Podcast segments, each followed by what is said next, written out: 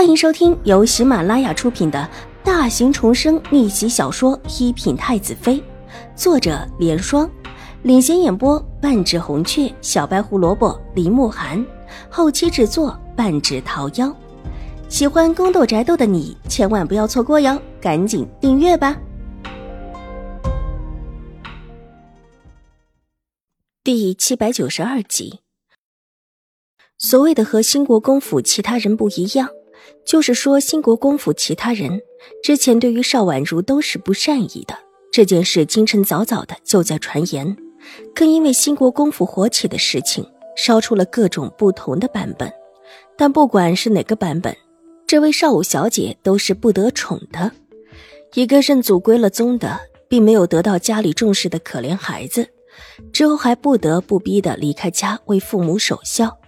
因为邵婉如的事情，大家对于名声向来不错的兴国公府颇有争议。即便是宫里的娘娘们，对于兴国公府的这事儿，都觉得兴国公府做的不地道。一些宴会的时候，总听到有人提起这事。整个兴国公府的女眷出行的时候，都觉得这是一件丢人的事情，也越发的不愿意提起邵婉如。而今邵颜如的那些话，叫人对她赞叹不已。一方面固然是他公然表现出对邵婉如的善意，另一方面也是因为当初发生这事情的时候，他并不在兴国公府。王爷觉得我该当如何？邵婉如挑了挑眉问道：“以不变应万变，这件皇祖母又在重新为越王、周王选妃，应当是坐不住了。”楚留臣懒洋洋的侧了一个身。直接就仰面朝天的躺在席子上，顺着一脚把席子上的案几给踢了出去，而后一拉邵婉如的衣袖，直接就把她整个人给扯了过来。还没待邵婉如反应过来，一如既往的把人扯入怀中，伸手紧了紧。邵婉如想挣也挣不脱。殿下，邵婉如的确想要伸手推开他，没想到这一年左右没见。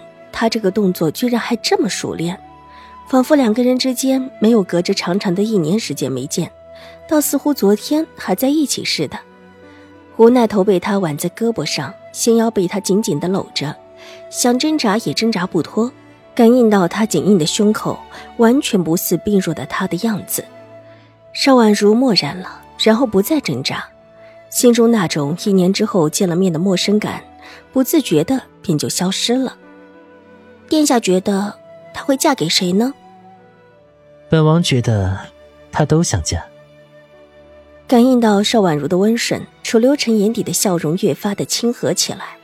忽然坐起来，对着被踢出去的案几上的灯一吹，灯火熄灭了，屋内一下子便暗了下来。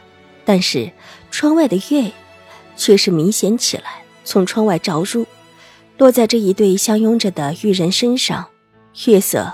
弱水温雅，邵婉如被楚留臣的动作吓了一跳，长睫扑闪两下，闭了闭眼，再睁开，发现眼前不是一片黑暗，不由得抬眸往窗外看了看。窗外群山笼罩，月色轻柔极美。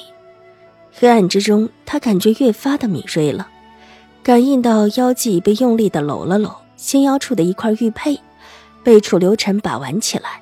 殿下觉得，她最可能嫁给谁？邵婉如有一些燥热的想要推开楚留臣，一边伸手一边道，手却被楚留臣的手给抓住，然后拉到一边。本王觉得，她谁也嫁不了。这个答案让邵婉如一阵沉默。上一世的时候，邵颜如也的确是一个都没有嫁到，她预定的夫婿不可能是皇上。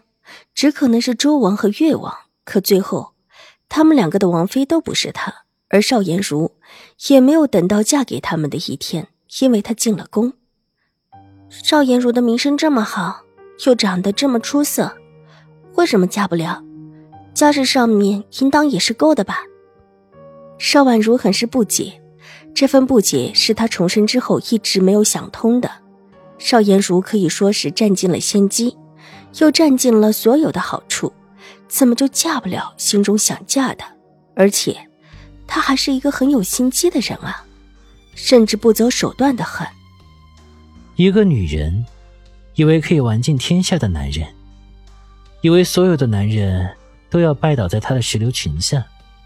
哼，她想的太好了一点儿，也太完美了一点儿。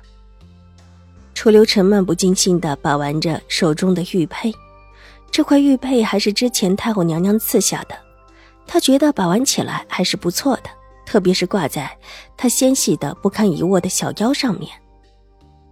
越王、周王，对他另有意思吗？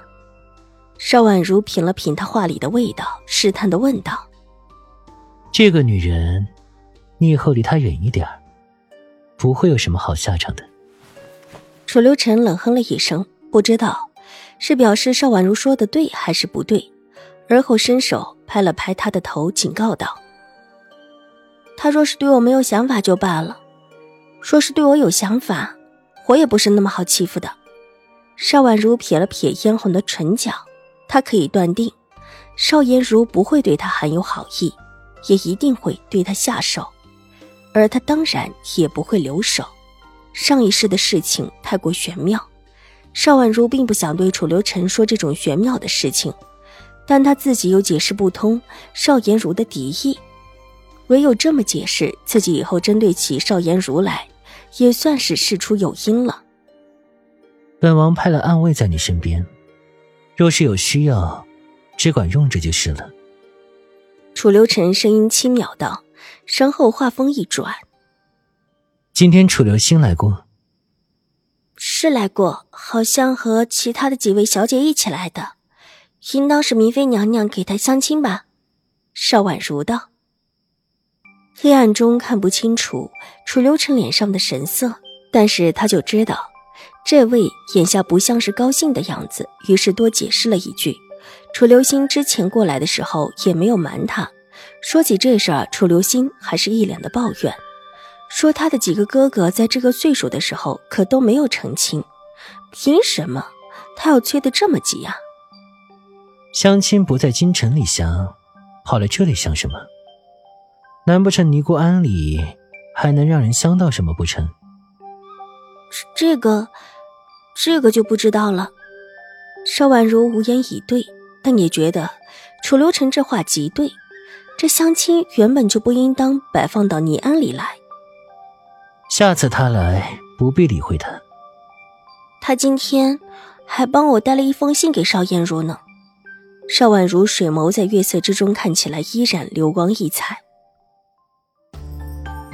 本集播讲完毕，下集更精彩，千万不要错过哟。